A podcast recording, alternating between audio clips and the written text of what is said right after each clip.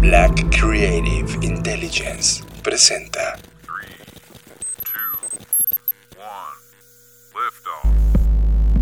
Escuchas. Escuchas. Escuchas un podcast de Dixo. Escuchas Creative Talks. Creative Talks. El podcast donde hablamos de creatividad, futuro, innovación, medios, disrupción y emprendimiento. Con Fernanda Rocha y John Black. Por Dixo. La productora de podcast más importante de habla hispana. Por Dixo. Bienvenidos humanos a las Creative Talks Podcast. La línea del tiempo volvió a chocar con la nuestra, así que le damos bienvenida a este podcast en donde hablamos de negocios, creatividad, diseño, arte, innovación, futuro, disrupción. Yo soy John Black y es un honor darle la bienvenida y presentar a Fernanda Rocha. Hola a todos, ¿cómo están? Estoy muy contenta de estar como cada semana de vuelta en estos micrófonos y vamos a hablar de unos temas súper escabrosos, así que estoy disfrutando cada minuto de este podcast.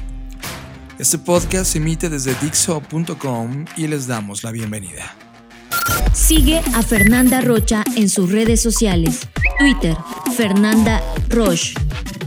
Instagram, soy Fernanda Roche. Sigue a John Black en sus redes sociales.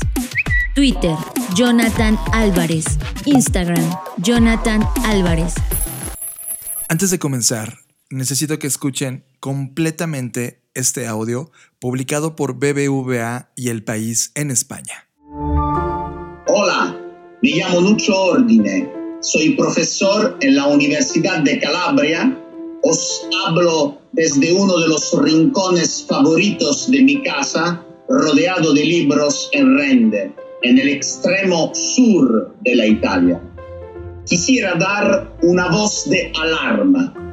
Me inspiran terror los elogios que están propagando en estas semanas los cantores de lo virtual y de la enseñanza telemática. No hablo, claro, de la situación de emergencia. Ahora es inevitable adap adaptarse a lo virtual para salvar el curso del desastre. Me preocupan quienes consideran el coronavirus como una oportunidad para dar el tan esperado salto adelante. Afirman que ya no podremos volver a la educación tradicional o que, a lo sumo, tenemos que imaginar una didáctica híbrida con algunas clases en las aulas y otras a distancia. Y mientras el entusiasmo de los partidarios de la didáctica del futuro se expande como una ola, yo siento la incomodidad del que vive en un mundo en el que ya no se reconoce. En medio de tantas incertidumbres, yo he madurado una certeza. El contacto con los alumnos en el aula es lo único que puede dar verdadero sentido a la enseñanza e incluso a la propia vida del docente. En 30 años de servicio, nunca había imaginado clases, exámenes ni graduaciones a través de una fría pantalla. Por eso me da una pena terrible pensar en el riesgo de que en otoño haya que reanudar los cursos utilizando la didáctica digital. ¿Cómo podré arreglármelas sin los ritos que han dado vida y alegría a mi oficio desde hace decenios? ¿Cómo podré leer un texto clásico sin mirar a los ojos a mis estudiantes, sin reconocer en sus rostros los gestos de desaprobación o los gestos de complicidad. Las escuelas y las universidades, sin la presencia de alumnos y enseñantes, se volverían espacios vacíos, privados del soplo vital. Los estudiantes no son recipientes para ser llenados con nociones. Son seres humanos que necesitan, como los profesores, dialogar, interactuar y reconocerse en la experiencia vital de estar juntos para aprender. A los jóvenes ya no se les pide que estudien para mejorar, para hacer del conocimiento un instrumento de libertad, de crítica, de compromiso civil. No, no. A los jóvenes se les pide que estudien para aprender un oficio y ganar dinero. Se ha perdido, se ha perdido la idea de la escuela y la universidad como una comunidad en la que se forman los futuros ciudadanos que podrán ejercer su profesión con una fuerte convicción ética y un profundo sentido de la solidaridad humana y del bien común. En estos meses de confinamiento estamos dándonos cuenta como nunca de que las relaciones humanas, no las virtuales, las reales, están transformándose cada vez más en un artículo de lujo. Lo profetizó Antoine de Saint-Exupéry cuando dijo que no existe más que un verdadero lujo, el de las relaciones humanas. Estamos olvidando que sin la vida comunitaria, sin los, los rituales que regulan los encuentros entre profesores y alumnos en las aulas, no puede haber ni transmisión del saber, ni formación auténtica. Ninguna plataforma digital, tengo que subrayarlo, ninguna plataforma digital puede cambiar la vida de un estudiante. Solo los buenos profesores pueden hacerlos. Fernanda Rocha, ¿qué opinas de esto? Uf, tengo muchos comentarios al respecto, muchos sentimientos encontrados, pero voy a comenzar con el primero y es, no estoy de acuerdo por completo con lo que este profesor menciona. Entiendo la parte de la añoranza, del no querer perder contacto y esta cosa casi romántica que menciona sobre ver a los ojos a los estudiantes, coincidir en un punto para satisfacer una necesidad que es innata del ser humano, que es comunicarse no solamente a través del lenguaje eh, o, de la, o del idioma o de la voz, sino a través de las gesticulaciones eh, y todo esto que nos hace la construcción del lenguaje. En eso quizás estoy de acuerdo, pero no estoy de acuerdo en su resistencia al cambio, porque creo que es un reflejo de lo que hoy le ocurre a la educación. Entiendo que es verdad que se ha perdido el concepto de universidad, ¿no? Me gusta cuando dice eso porque coincido, ese es uno de los puntos en los que coincido. La universidad se crea a partir de este concepto de universalidad, de tener una comunidad, ¿no? Y eso estoy totalmente de acuerdo. Pero la razón por la que se pierde esto no tiene nada que ver con la tecnología. Se pierde porque comenzaron a los modelos de negocio a rebasar el concepto de la universidad y la universidad se volvió un nuevo modelo de negocio a través del cual tenías que generar cierto porcentaje o cupo de estos espacios de los que él habla, ¿no? Entonces, esos espacios en lugar de convertirse en un espacio de compartir, se convirtieron en una caja que había que llenar a como de lugar, a costa de cualquier cosa, sin importar las consecuencias que eso tuviera. Y ese es el punto al que quiero llegar. Estoy de acuerdo que, eh, que sí hay una diferencia entre la enseñanza uno a uno o física, con contacto físico a la enseñanza a través de las pantallas. Lo hemos hablado en este podcast. Las pantallas cansan, nos drenan energía y no es lo mismo porque no se siente nada. Y eso es un punto importante. Pero al final del día, la escuela no es un espacio. Para mí la escuela son dos personas compartiendo ya sea conocimiento, aprendizaje o este ciclo virtuoso, ¿no? De aprender y enseñar. Y eso creo que sí lo podemos lograr a través de las pantallas. Y estamos en un momento en donde es verdad, no, como no solamente estamos eh, aprendiendo a través de las pantallas, sino teniendo juntas, hablando con tu familia, etcétera, etcétera, pues obviamente se vuelve cansado y no hemos encontrado un punto intermedio. Lo platicábamos hace un podcast con el tema de Tío, esta plataforma que te permitía estar en un lugar de manera diferente. Pero si no nos atrevemos a explorar estas nuevas posibilidades, ¿qué vamos a hacer? ¿Qué vamos a hacer en un mundo donde ya no podamos tener contacto físico de plano? Así, tenemos la suerte, y lo digo así, de que este virus no es anaeróbico. O sea, si bien se transmite a través de estas segregaciones de saliva, etcétera, no es algo que abras tu ventana y huelas o absorbas el aire y te enfermes, ¿no? No, no estamos en ese punto crítico. Pero ¿qué pasaría si hay un virus de esas características que nos impidiera de plano y siquiera abrir, poder abrir la ventana y tuviéramos que forzosamente vivir a través de las pantallas? ¿Qué significa? O sea, seguro este, este profesor diría, no, ya no voy a dar clase o no sé cuál es su perspectiva si algo así, ni siquiera sé si lo se lo ha cuestionado.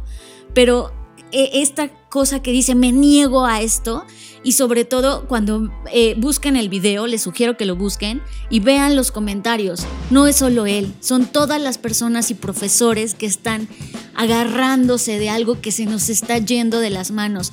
Y es ahí donde no estoy de acuerdo, porque tenemos que hacer que esto evolucione. La educación no puede someterse a un espacio físico, tiene que ser libre, porque para eso la, la creamos, para eso se concibió, para darnos libertad de conocimiento de las cosas, etc. Entonces, esa es la, la cosa en la que no estoy de acuerdo, porque no podemos someter el proceso de enseñanza solo a un espacio. Estimado Nuccio Ordín, audiencia, necesitan saber un poco más de él. Él es profesor de literatura italiana en la Universidad de Calabria. Él es humanista, filósofo y escritor. Nuccio Ordín reivindica la construcción de la sociedad y la mejor sociedad a través de valores humanistas. En eso coincidimos 100% contigo, Nuccio. Me encantaría que escucharas lo que tenemos que decirte, que este podcast sea una apertura a la conversación después de escuchar tus puntos y de que hayas manifestado esta, este punto de vista a través de la plataforma de BBVA y el país en España. Nucho, me encantaría que vieras a la tecnología no como un tema determinista, sino como una herramienta, así como en algún momento Marshall McLuhan hablaba sobre la extensión de la tecnología como parte de extensión de las habilidades de los hombres. El Internet, las plataformas, las distintas metodologías de poder encontrar la comunicación a través de estos nuevos entes digitales o comunidades digitales, es una posibilidad que nos ha dado desde hace más de 25 años este gran boom tecnológico que hemos enfrentado después de los 80s y que hoy, en plena pandemia, en plena crisis del mundo COVID-19, volteamos a vernos entre los humanos y volteamos a identificar sobre qué herramientas teníamos en nuestras manos para continuar con las cosas que se pusieron pausa en ese mundo exterior. Y ciertamente Internet fue una de esas herramientas que gente como tú y yo, Nucho, utilizamos para poder seguir transmitiendo la enseñanza-aprendizaje. Esta discusión ya la hemos visto muchas veces atrás. Cada vez que la tecnología llega a una industria, la gente tradicional de la industria sataniza la nueva herramienta Tú lo ves desde el inicio mismo, cuando el periódico desplazó el medio anterior, cuando la radio desplazó el periódico, cuando la televisión desplazó a la radio, y así cada uno de los nuevos medios. En realidad la noticia, Nucho, es que ninguno se come al otro. Cada uno de ellos ocupa un espacio en un ecosistema que se retroalimenta, se reconstruye y encuentra nuevos lenguajes para sobrevivir, interactuar, y ser parte de un gran concepto mucho más grande llamado educación. Y a esto que mencionas, John, de sobrevivir, le agregaría evolucionar. Creo que eso es lo que Nuccio se está perdiendo y está perdiendo de vista eso. Además, también me lleva a reflexionar algo que también comentamos en este podcast muy a menudo y es, eh, esto es triste para ti, pero en, del otro lado del mundo, a menos aquí en Latinoamérica, representa al mismo tiempo una oportunidad. Es decir, la educación que tú no puedes dar, que tiene otro nivel, que en los países de Europa sabemos que el estándar del promedio de educación de los países es superior en muchas veces al, eh, al, nivel que tenemos en Latinoamérica. Y aquí eso que tú ves como algo que te está quitando la oportunidad de estar, en muchos lados se está convirtiendo en la única posibilidad de poder aprender algo.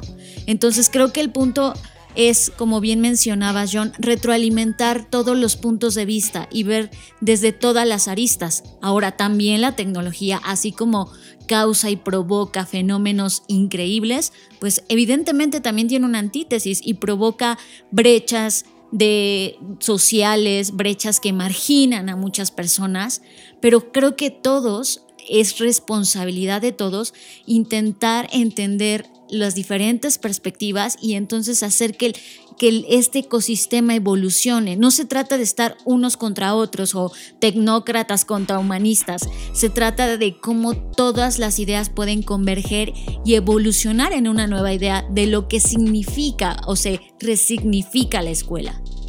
Nucho, ¿te está pasando esto? La primera vez que vimos esta discusión ocurrió con la fotografía.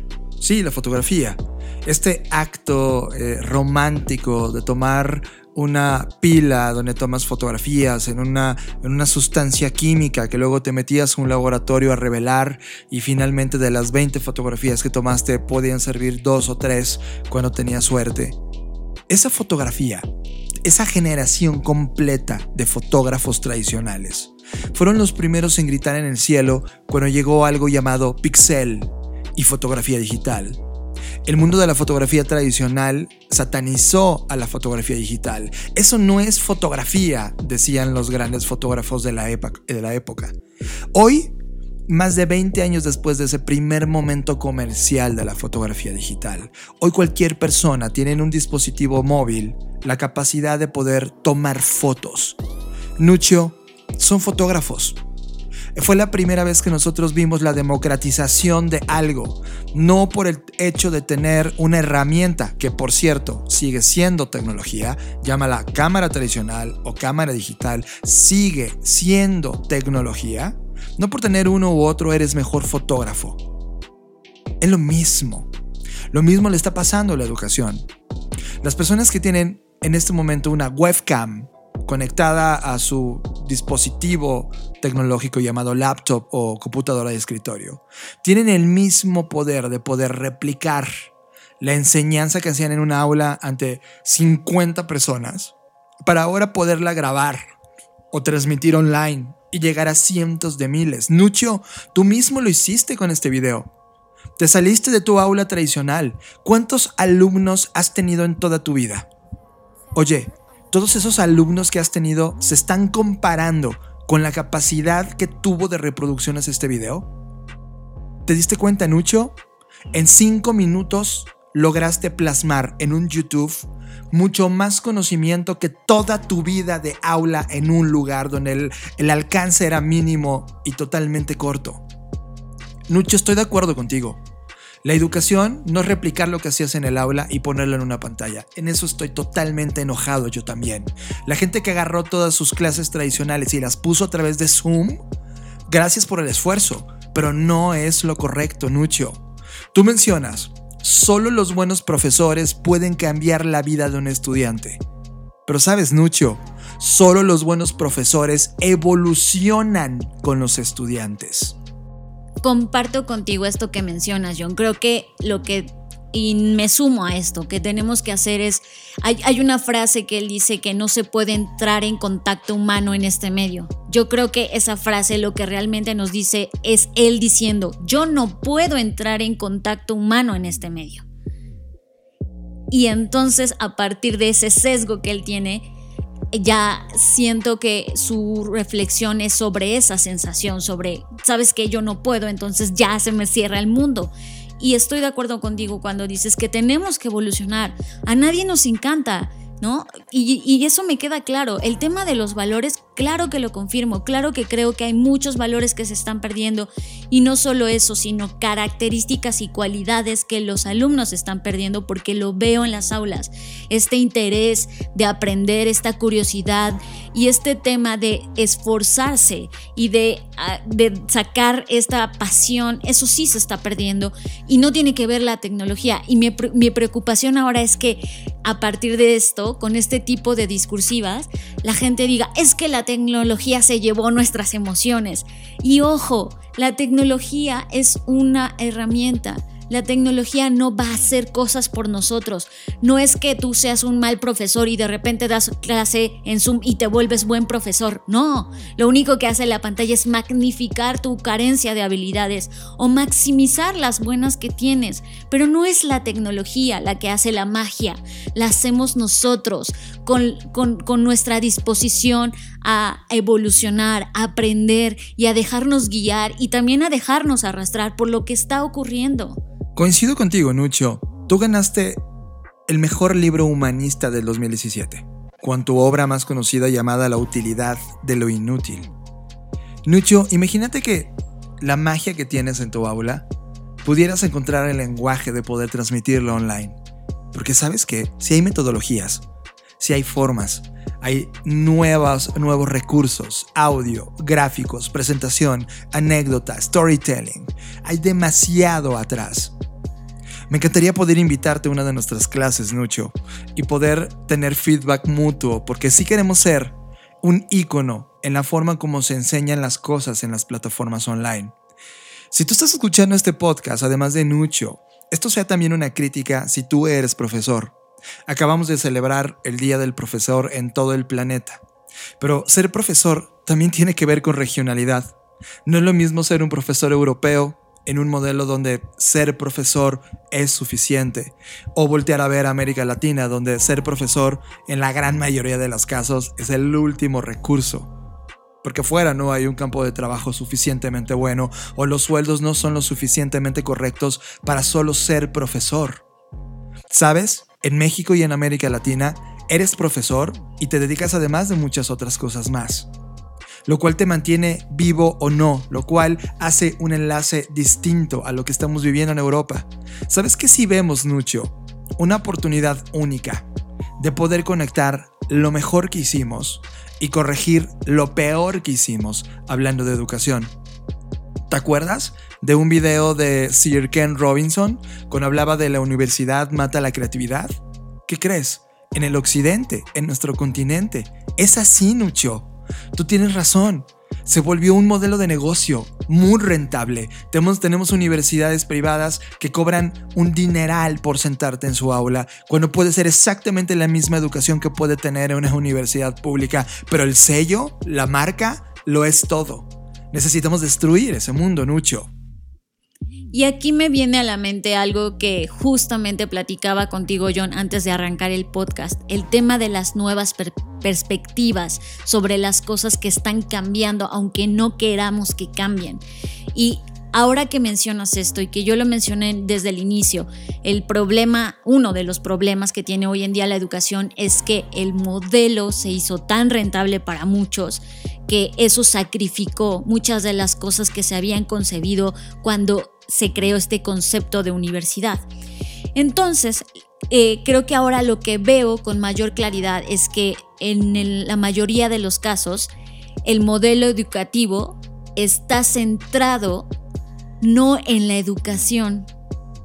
Y eso es algo paradójico porque el modelo educativo ahora está centrado en la economía que retorna de tener sentado a una o cien mil personas en un espacio físico que hoy no puedes usar entonces eso demuestra, o al menos nos manda una señal, de que el modelo está equivocado y no como educación. La educación sí tiene que existir, estoy de acuerdo en eso porque nos hace humanos. Esa es una cosa que siempre repito, eso, eso nos hace humanos. Pero entonces si tenemos un modelo educativo, debería estar centrado en la educación no en el modelo de negocio. Y eso es lo que hoy está pasando. Entonces, en manera que se creen nuevas formas de educar, nuevas formas de aprender, nuevas formas de enseñanza, porque inclusive el, el llamado mal nombrado autoaprendizaje, no, lo inventó un ser humano que te tiene que transmitir ese conocimiento para que tú aprendas a aprender. Entonces, al final del día siempre vamos a necesitar del otro para aprender, eso es un hecho. Entonces, ¿por qué no nos centramos en eso, en el cómo facilitamos que tanto profesores como estudiantes tengan las herramientas para compartir e interconectar sin necesidad o no solamente estando en un espacio físico? Nucho, quiero cerrar diciéndote una cosa. Eres una persona fascinante, una voz que el mundo respeta por tus grandes aportes, tus grandes ideas. ¿Y sabes qué te propongo? Cambiemos juntos la educación. Desde el punto de vista creativo, nosotros valoramos el proceso dialéctico de la creación, tesis y antítesis, chocando una con la otra para después de tener lo mejor de las dos posturas lograr una síntesis que dé un salto evolutivo al estado de las cosas la oportunidad de esta aldea global conectada al mundo de Marshall McLuhan, la conversación que podemos tener en plataformas digitales, la provocación de las ideas conectadas en este mundo red, pueden hoy llevarnos a cuestionar cómo es la educación que sigue. La nueva normalidad no solo tiene que ver con reglas sociales y económicas, también tiene que ver con estas preguntas que necesitamos contestar. ¿Cómo vamos a transmitir el conocimiento, cómo vamos a convertir a sociedades mucho más sabias. Porque si hay algo que ha ocurrido en los últimos 50 años, es que fallamos, Nukio. Fallamos. No encontramos la manera de poder democratizar el acceso a nuestros contenidos y ¡pum! Hoy tenemos una que sí lo hace. ¿Cómo elevar el estándar de estos contenidos? ¿Cuál es el nuevo lenguaje de estas plataformas? Tú y yo, Nucho, y muchos cientos de personas que en el mundo están tratando de encontrar esta respuesta. Creo que puede formarse una coalición que así como ocurrió en el mundo del renacimiento para poder encontrar nuevas hipótesis, esta podría ser nuestra oportunidad, Nucho. Conectar mentes, encontrar respuestas. Si tú eres un profesor y estás escuchando este podcast, nos encantaría poder hacerlo contigo. Nucho, nos encantaría poder conectar esas mentes, porque si tenemos hambre es una, mejorarlo todo. Y la educación es la pieza más importante de este complejo nuevo mundo, de, este de esta caótica nueva realidad que nos tocó a nosotros descifrar, entender, pero sobre todo rediseñar, Nucho. ¿Qué te parece? ¿Qué dices? Tema de la semana. Discutimos el tema que ocupó nuestra agenda a lo largo de la semana. Presentado por Black Trends. Las mejores tendencias sintetizadas para ti. Fernanda Rocha, qué vibrante inicio de podcast. Nunca habíamos hecho un podcast a título personal o dirigido solo a una persona. Eh, pero creo que la relevancia de los temas que estamos viviendo y la velocidad del cambio no te permiten ser políticamente correcto, sino tienes que ser totalmente descarado y revolucionario y a veces contestatario o grosero para otras. Pero, sin embargo, no hay otra forma, no conocemos otra forma de poder transmitirlo. Y al parecer, estos modales de moverse rápido finalmente fueron también adquiridos por compañías como TikTok, que se acaba de robar una de las mentes creativas de Disney. Hace unas horas, Edgar Silva Peña, que le mandamos un abrazo enorme, me escribió en LinkedIn y me dijo, oye, tienes que ver esto. Y era un artículo del país en donde hablaba justamente de que TikTok acababa de fichar a un alto ejecutivo de Disney como el nuevo CEO de la compañía que está atravesando uno de los momentos explosivos en popularidad, expansión, uso y contenidos dentro de la plataforma. Y sí, cuando ves el movimiento te das cuenta que es un movimiento maestro. Te llevas a una persona que venía generando en la industria de contenido y te lo llevas a las redes sociales para liderar una plataforma social en donde, ¿qué creen? Sigue siendo la industria de contenido. lo interesante, John, es todos los movimientos que han estado ocurriendo dentro de Disney. No olvidemos lo que también hace poco ocurrió con Bob Iger. Ah, claro, el CEO de Disney. Ex CEO. Ajá, ex CEO. Y, me, llama la atención porque... Eh, pues Kevin era uno de los eh, que estaban en esta quiniela, ¿no? Por decirlo de alguna forma, que podían ser el siguiente CEO de Disney. Entonces, eh, es interesante que justo cuando estás al borde de tomar eh, un puesto que muchos, muchos, muchos ejecutivos en el mundo quisieran, que es ser CEO de la, eh, compañía de, la compañía más importante del planeta. Exacto.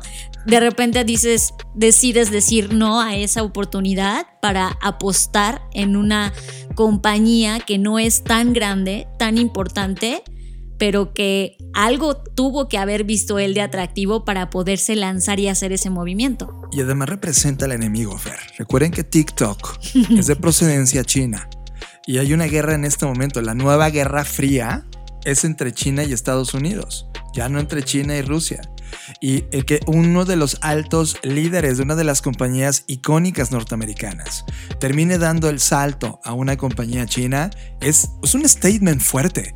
Es un tema de, oigan, me voy a subir a la siguiente ola que claramente veo y esta persona está apostando por ese mundo que él ya vio y que probablemente con este movimiento en su cabeza es mucho más importante que Disney. Sí, por supuesto, porque no es que va a dirigir TikTok, se va a volver parte de la gran compañía que es ByteDance, que como bien lo mencionas, es esta es este monstruo de empresa que se ha ido convirtiendo en ese monstruo en los últimos años y que sí, una de las marcas de Byte, pues, y la más reconocida quizás sea TikTok, pero no es que va a trabajar exclusivamente para eso.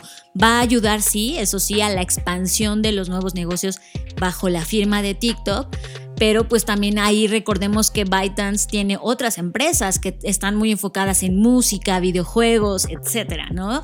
Y yo creo que fíjate, no lo había visto desde esa perspectiva, lo mencionas muy bien, quizás él ve esta gran apuesta de, ok, si voy a apostar por un país, estoy apostando por China lo cual es un movimiento interesante. Nosotros tenemos eh, prácticamente el, zoom de este tipo de movimientos eh, en nuestro radar y sí considero que es algo que va a venir ocurriendo. Eh, vemos un gran movimiento de líderes que vienen sobre todo de la India, ocupando puestos tecnológicos norteamericanos, pero nunca habíamos visto esta agresividad de un líder norteamericano moviéndose con la competencia. Esto va a seguir pasando y gracias por, por, la nota y por recordarnos lo importante que era hablar de esto, Edgar. Y sí, nos parece absolutamente relevante. Estás escuchando Creative Talks Podcast. Fer, tuvimos no sé cómo decirlo, es paradójico, porque por un lado la humanidad está viviendo uno de los momentos más críticos, ya no voy a seguir hablando de esto, pero todo el mundo sabe el contexto del COVID-19 y lo que esto está significando para la humanidad. De la COVID, ya, ya van varios países que confirman que es femenina. Ok, de la COVID-19. pero en paralelo, la innovación no para. Y lo que nosotros considerábamos como una de las industrias que estaba solo siendo gobernada por un trío de compañías, de repente en una semana tuvo una gran explosión. La NASA está de vuelta y dio tres noticias importantes. Y una cuarta que no es de la NASA, pero viene desde el mismo lugar donde la NASA es originada. Tema número uno. Hace unas horas, la revista eh, New Scientist publicó un descubrimiento que tuvo la NASA de una partícula que posiblemente era parte de un universo paralelo. Ok, lo están leyendo bien. Universo paralelo. Ya sé, vienen a tu cabeza ideas de, sí, como Marvel y los mundos alternos. Sí, sí, todo mundo lo leímos de la misma forma. Fue sensacional haberlo leído, pero en realidad lo que ocurrió es que científicos de la NASA tienen un, digamos, un radar que, registra los rayos cósmicos gracias a una antena que se llama Antena Antártica de Impulso Transitivo, eh, o ANITA, ANITA por sus siglas en inglés. Este radar está ubicado en la Antártida. Ellos, gracias a este radar, su único objetivo es poder detectar neutrinos, que son estos estas rarezas en el cosmos que no cumplen las leyes de la física que conocemos en este planeta ni las que conocemos fuera del planeta. Aquí solo para ponerlos en contexto y hacer como un zoom a lo que significa esto de neutrino, pues es una partícula que pertenece a cierto grupo llamado leptones y esta partícula es tan, tan, tan, tan pequeñita que es un millón de veces menor que la de un electrón, pero en su pequeñez no es nula, es decir, no, no, es, no es que se vuelva nada, pero se puede percibir, ¿no? Y, no, y además el conocimiento que tenemos sobre esa partícula evidentemente no es, no es tanto, o sea, es, es reciente, es lo que quiero decir. Entonces este radar que está capturando rayos cósmicos que tienen partículas infinitamente pequeñas, el objetivo es poder detectarlas porque se mueven casi a la velocidad de la luz y no interactúan con casi nada en el universo, son como pequeños fantasmas en el cosmos. Y el objetivo de detectar neutrinos es para estudiarlos, de hecho son llamados realmente neutrinos cósmicos de ultra energía. Ok, pues después de tanto tiempo de observación, de repente no detectan un neutrino en el espacio exterior, sino un neutrino que está presente en la Tierra. Y entonces cuando lo logran detectar, los científicos empiezan a decir qué está haciendo este neutrino en la Tierra y luego se dieron cuenta que este neutrino estaba siendo o, o tenía un comportamiento en retroceso en la línea del tiempo. O sea, nosotros ahora en esta línea del tiempo, mientras estás escuchando este podcast, estamos avanzando en un mundo post-Big Bang, ¿vale? Los planetas, toda esta hipótesis de Big Bang, que por cierto acaba de ser como destacada en que probablemente no así ocurrieron las cosas, pero todavía no, no, lo, no lo podemos decir. Hoy tenemos todavía validada la historia del Big Bang. Bueno, ok, somos un mundo o un universo o esta parte donde estamos parados en el universo post-Big Bang. ¿ok? Este neutrino estaba comportándose en retroceso al Big Bang, es decir, en lugar de ir hacia el futuro, lo que nosotros llamamos futuro, esta cosa estaba en retroceso, iba hacia el pasado. Lo cual los científicos empezaron a plantear la posibilidad de que esta partícula estaba viajando hacia atrás en el tiempo, considerándola como una posible evidencia de un universo paralelo que se había originado en el Big Bang. Y aquí hay que tener cuidado porque muchos de los eh, encabezados eran como, ya, ya se descubrió, está confirmado que, ¿no? Y en realidad no es que esté confirmado que existe un universo paralelo. Lo que sí eh, se habla en esta revista que se dedica a la ciencia es que esto es una de las posibles explicaciones para este fenómeno. O sea, una de las posibles explicaciones significa que hay otras explicaciones. No está 100% confirmado, pero como sea, es emocionante pensar que comencemos a detectar señales sobre si efectivamente existen realidades ocurriendo al mismo tiempo. Eso definitivamente sí me emociona muchísimo. Lo que queremos decir es que estamos en uno de los descubrimientos más importantes de la historia de la humanidad. Y este tema no va a ser tocado única vez por encima. Esto puede cambiar el entendimiento de casi todo. Pasó, está sucediendo, lo acaban de reportar y tenemos nuestro radar puesto. Esta fue la primera noticia. La segunda noticia fue... Tiene que ver con la exploración espacial. Porque en lo que nosotros estamos aquí manteniéndonos firmes en nuestras casas, intentando superar todas las crisis que esto ha desatado, pues no podemos olvidar que hay muchas cosas allá afuera que no se detienen. Entre ellas justamente está esta eh, pues iniciativa de explorar el espacio. Y como ustedes saben, la NASA hace muchísimo tiempo que dejó de tener el gran presupuesto que tuvo en sus años gloriosos para poder no solo hacer investigación, sino realmente hacer lo que, a lo que se dedicaba, que era explorar el espacio, ¿no? Sin embargo, nuevos jugadores han resurgido y tenemos a Elon Musk con SpaceX.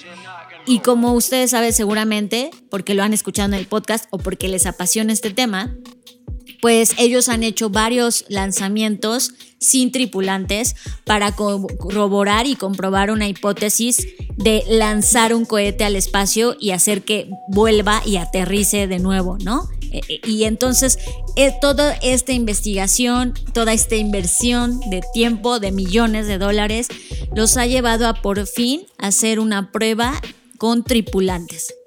La próxima semana, el 27 de mayo, estamos a punto de vivir un momento histórico, porque lo que va a ocurrir es que SpaceX va a lanzar al espacio una nave tripulada por primera vez en su historia. Lo cual inaugura oficialmente la nueva carrera espacial. El humano apuntando con todo su espíritu de curiosidad y tecnología y, ganas por encontrar nuevas respuestas, apuntando a uno de los planetas que nos parecían cautivadores y que no habíamos visto en otro momento de la historia cómo llegar a él y está pasando ahora, justo ahora en medio de este contexto.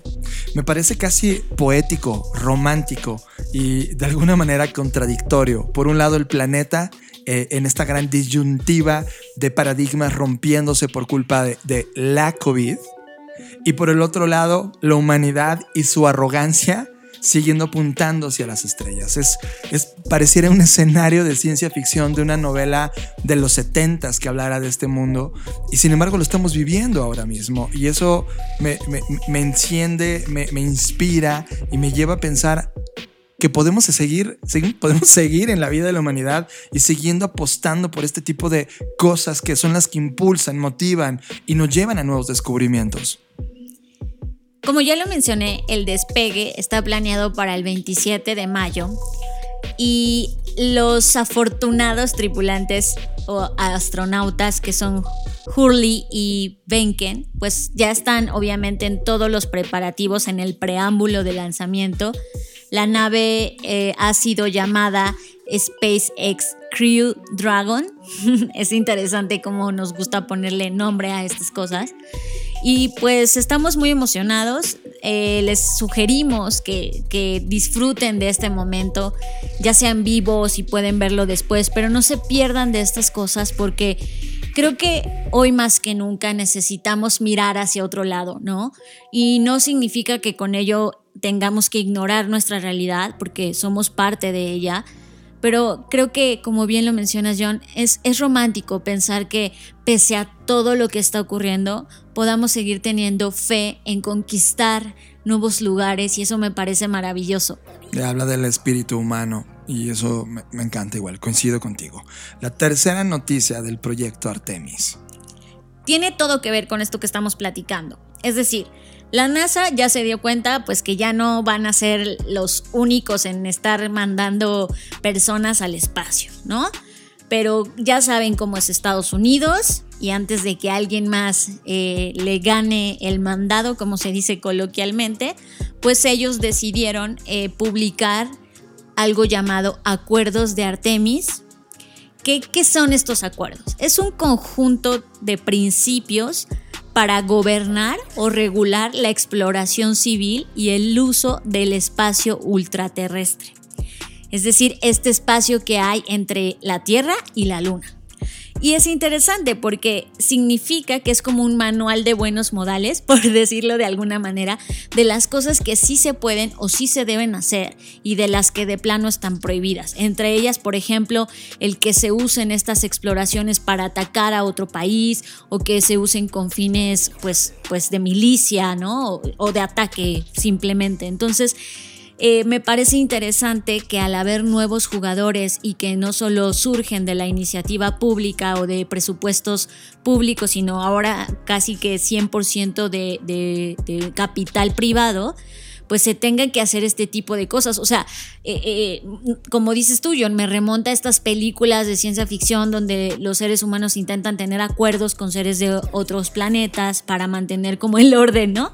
Es que básicamente es eso, porque este acuerdo lo que hace es abrir la cooperación internacional gracias a este, a este documento de Artemis, y lo que hace es impulsar la exploración espacial y qué ocurre, ocurre con las relaciones pacíficas entre las, entre las naciones que ocupen ese espacio.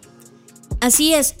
Esto no es nuevo, evidentemente. estos acuerdos están basados en acuerdos previos eh, que estaban en el Tratado del Espacio Exterior del 67.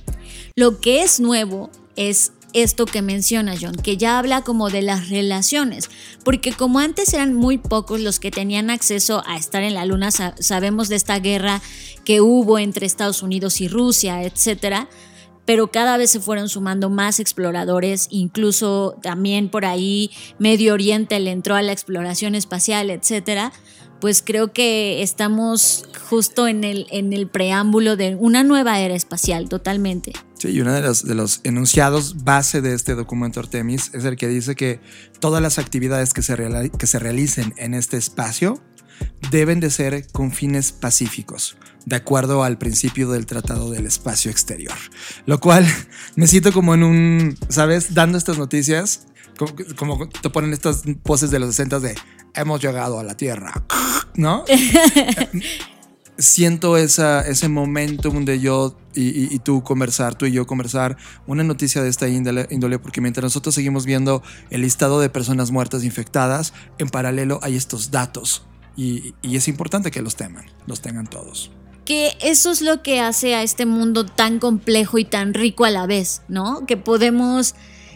Eso me parece maravilloso. Creo que eso es lo que me mantiene, eh, digamos que cuerda en estos momentos. el, pensar es que no hay una sola realidad, no hay una sola verdad, nunca va a haber, nunca va a existir porque somos tantas personas con tantas cosas tan diferentes y toda nuestra visión del mundo es tan distinta que tenemos estos contrastes todo el tiempo, como bien mencionas. Por un lado, gente muriendo, no solo por la enfermedad, sino de hambre, por la situación económica, por la violencia que se ha generado, etcétera, etcétera.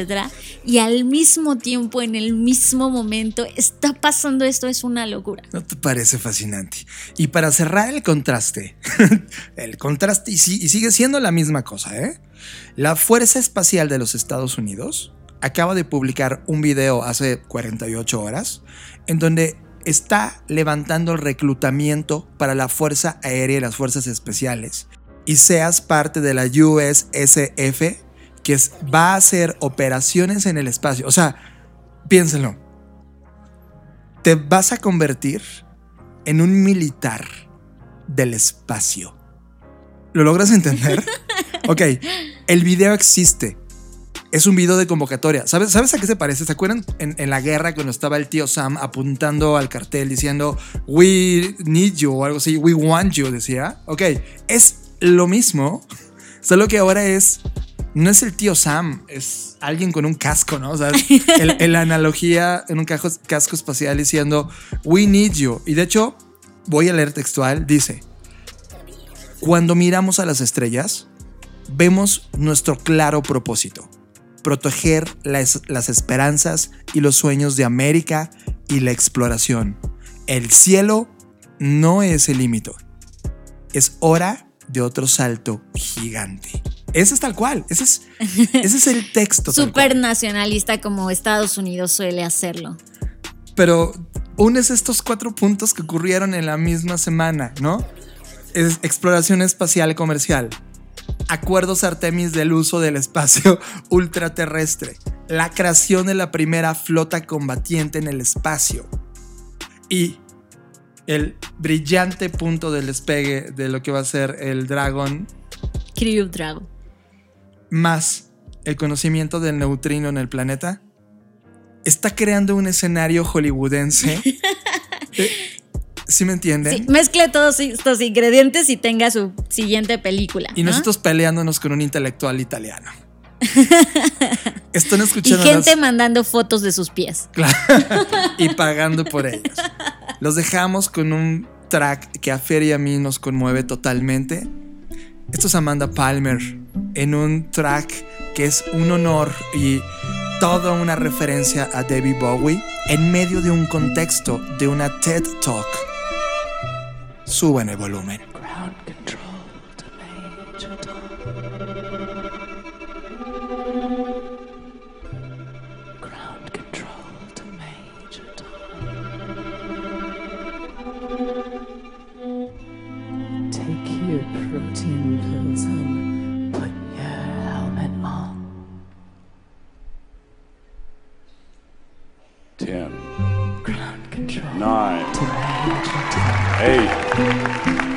Seven, six, Commencing Five. countdown. Engines four, three, two, check ignition. And may God's love be Lift with off. you.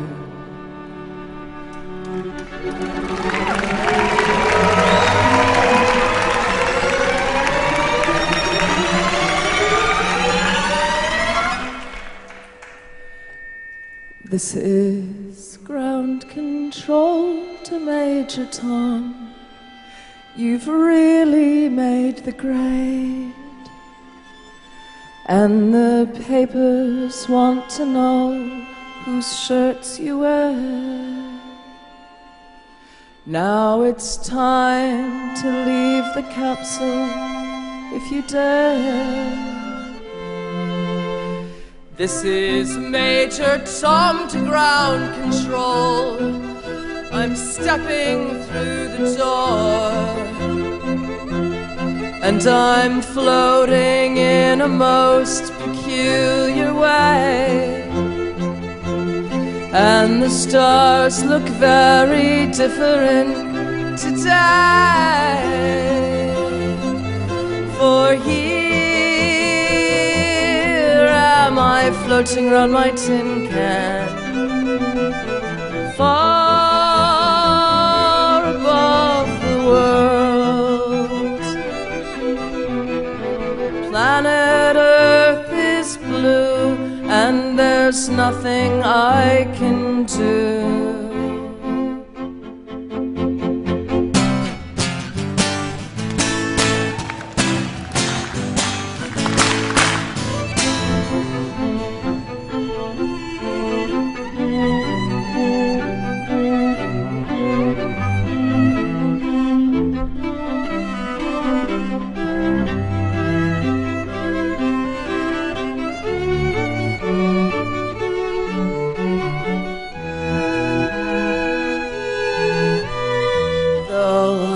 Past 100,000 miles, I'm feeling very still. And I think my spaceship knows which way to go. Tell my wife I love her very much. She knows. Ground control to Major Tom. Your circuit's dead. There's something wrong. Can you hear me, Major Tom? Can you hear me, Major Tom? Can you hear me, Major Tom? Can you hear? Am I floating around my tin can? Far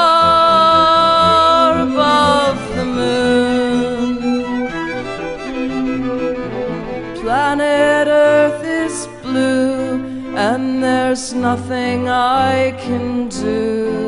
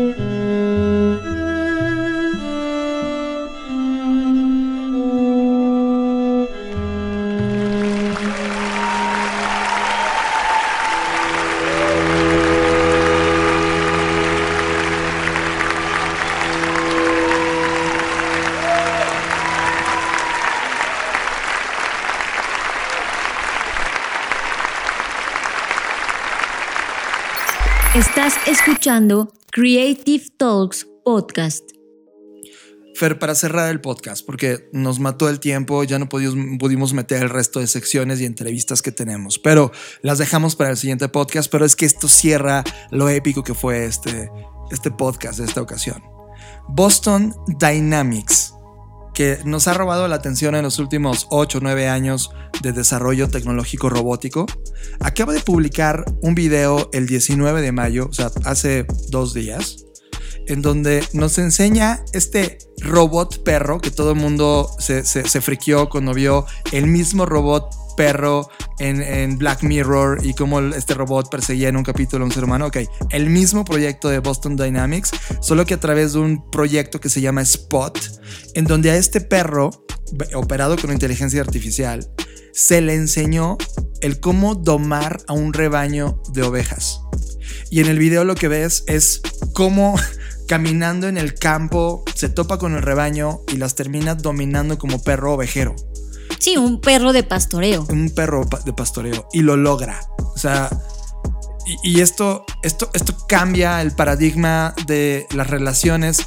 Mucho de lo que hacemos Fer y yo en el entendimiento de nuestras distintas academias que hacemos en distintos institutos y nuestro proyecto personal llamado Black School es que ponemos en el centro la relación human to human en cualquier relación de, de valor. Pero ahora ya no es human to human únicamente. Ahora va a ser human to machine, H2M. Y esto amplía la conversación porque ya no solo se trata de nosotros, se trata de estos nuevos jugadores dentro de un ecosistema que está pasando ahora mismo.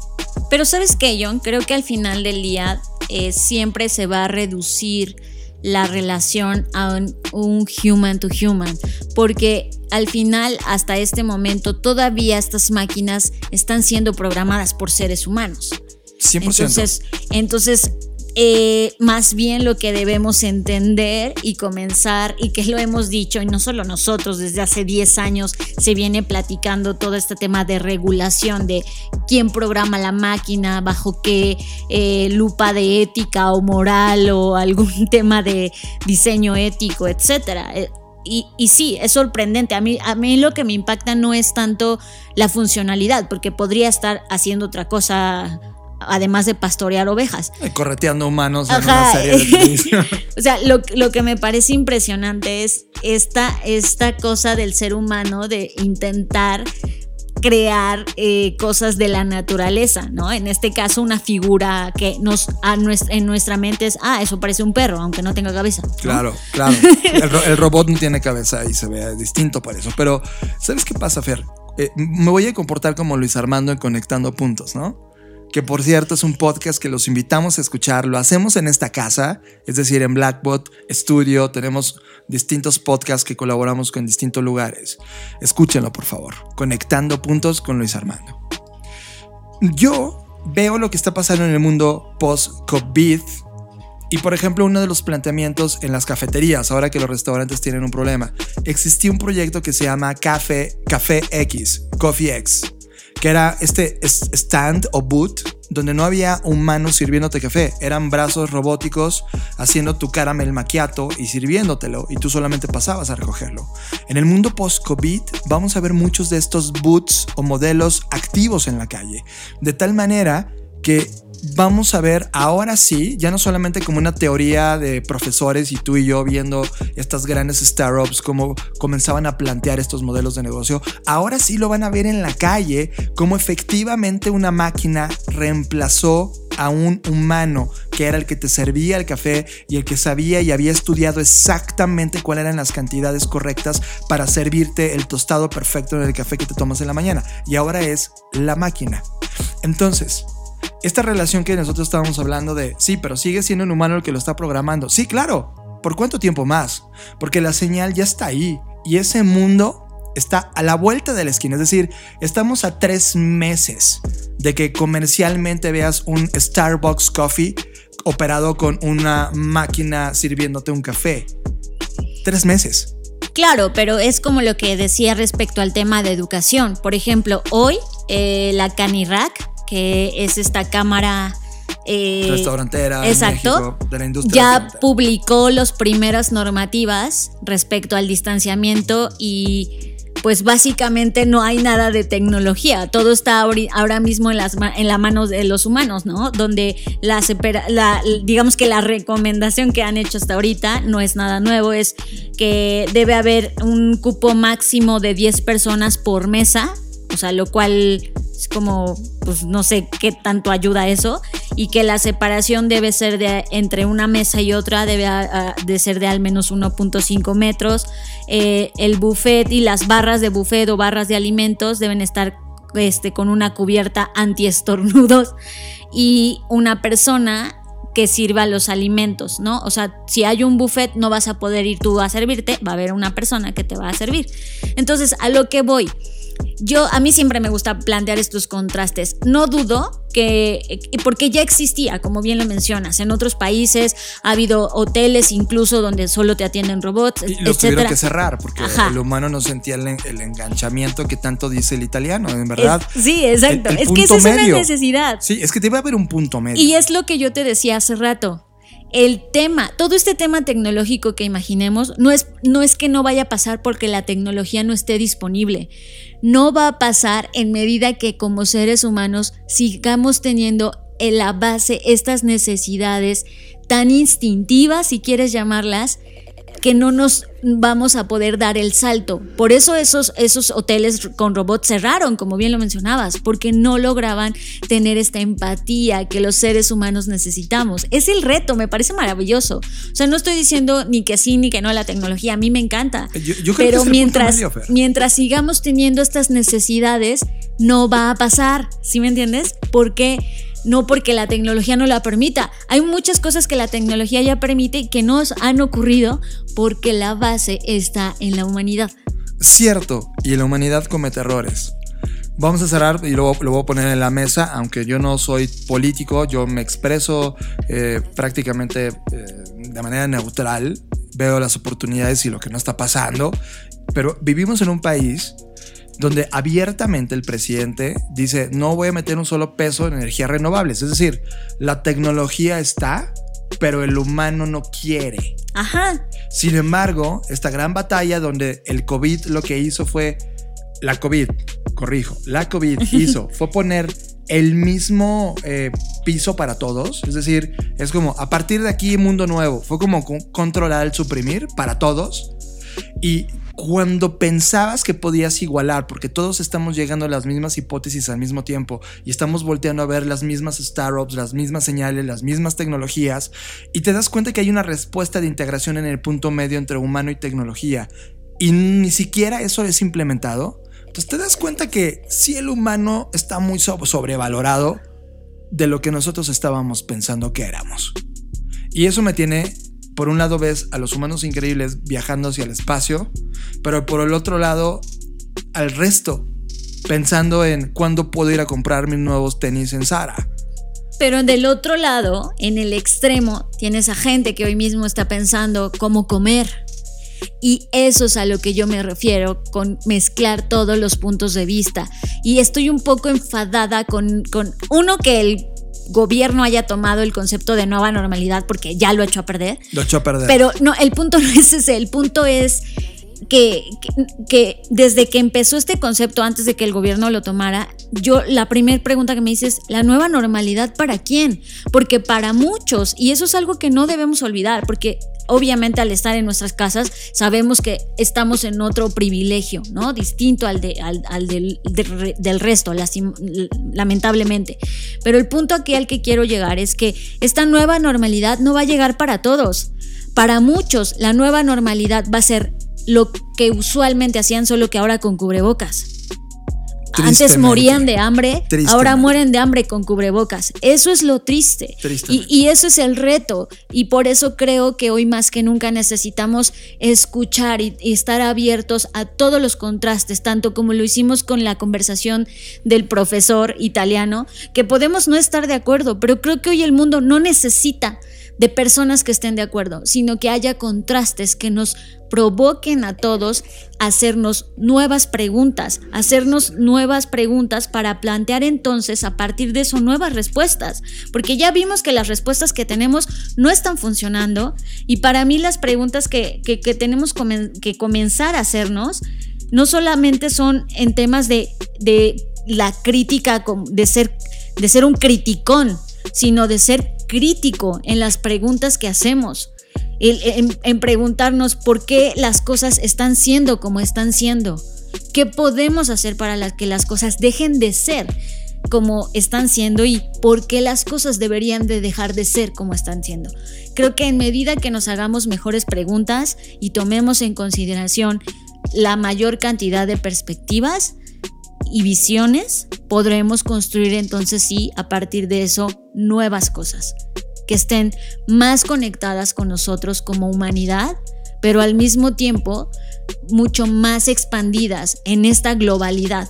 Porque si la globalidad nos metió en este pedo, la globalidad nos tiene que sacar de eso. Y creo que eso es lo rico de que estén ocurriendo tantos fenómenos tan contrastantes al mismo tiempo. Estás procesando Creative Talks Podcast. Y con esto llegamos al final de las Creative Talks. Esta vez ya no nos dio tiempo de poner todo el resto de contenidos. Gracias a todos los que nos han estado invitando de manera muy, amable, muy eh, intenso a sus distintos foros de debate, a los distintos eventos que están ocurriendo ahora mismo eh, en línea, todos intentando encontrar respuestas y compartiendo sus propias hipótesis y descubrimientos. De eso se trata la humanidad. Esa es la humanidad que, que me encanta y que sí soy fan, pero lamentablemente solo es el 1% como siempre lo hemos visto. También quiero agradecer a Jorge de la Rosa. En verdad no tienes idea mm, la delicia de pan que hace Jorge. Es es brutal. De hecho, en algún mensaje que le mandé en Twitter fue, la vida sería perfecta si pudiera echarme un buen café, un buen pan tuyo y leer Wired. Es como, ahí inicia el, el arranque de un día fascinante. Jorge, muchas gracias. Y en verdad eh, estamos alucinados con todas las decisiones que estás tomando y les mandamos un abrazo a todo el equipo. A todas las personas que nos estuvieron escuchando en esta edición del podcast, también les avisamos que estamos empezando a colaborar con un proyecto radiofónico. Nos han invitado a la estación de radio en México llamada Reactor, en donde Diego Mendiburu nos, nos deja hablar de temas de innovación y tenemos una sección ahí, así que escúchenla. El programa se llama QWERTY y se transmite en Reactor y si no no, escuchar la radio, puedes escuchar el podcast de QWERTY, también disponible en iTunes. Yo soy John Black. Me pueden encontrar en redes sociales como arroba Jonathan Álvarez, tanto en Twitter como en Instagram. Y en verdad les quiero dejar una tarea el día de hoy. Todo lo que estamos discutiendo, quiero saber qué opinas, porque estoy seguro que hay una idea en tu cabeza corriendo en este momento. Déjanos un mensaje de audio en el WhatsApp. Por favor Queremos escucharte. No solamente queremos que sea un mecanismo de ida, sino que vaya y vuelva y, así como nosotros hablamos a gente de Italia, tú también nos des una hipótesis que no necesariamente estás de acuerdo con nosotros. Eso es lo que hace rica esta línea del tiempo. Por favor, manifiéstate. Ya está. Yo por mi parte quiero agradecer a todas las personas que han descargado el playbook y ahora qué hago. Ya casi llegamos a las mil descargas. Estoy muy contenta. Y pues también les quiero platicar que muy pronto va a estar disponible en su versión en el idioma inglés. Así que pues eh, estaré muy agradecida si nos ayudan a compartirlo. No olviden seguir a Blackbot en todas las redes sociales como Blackbot Rocks. Y a mí me pueden encontrar como arroba Fernanda Roche, principalmente en Twitter y en Instagram. Nos vemos en el futuro.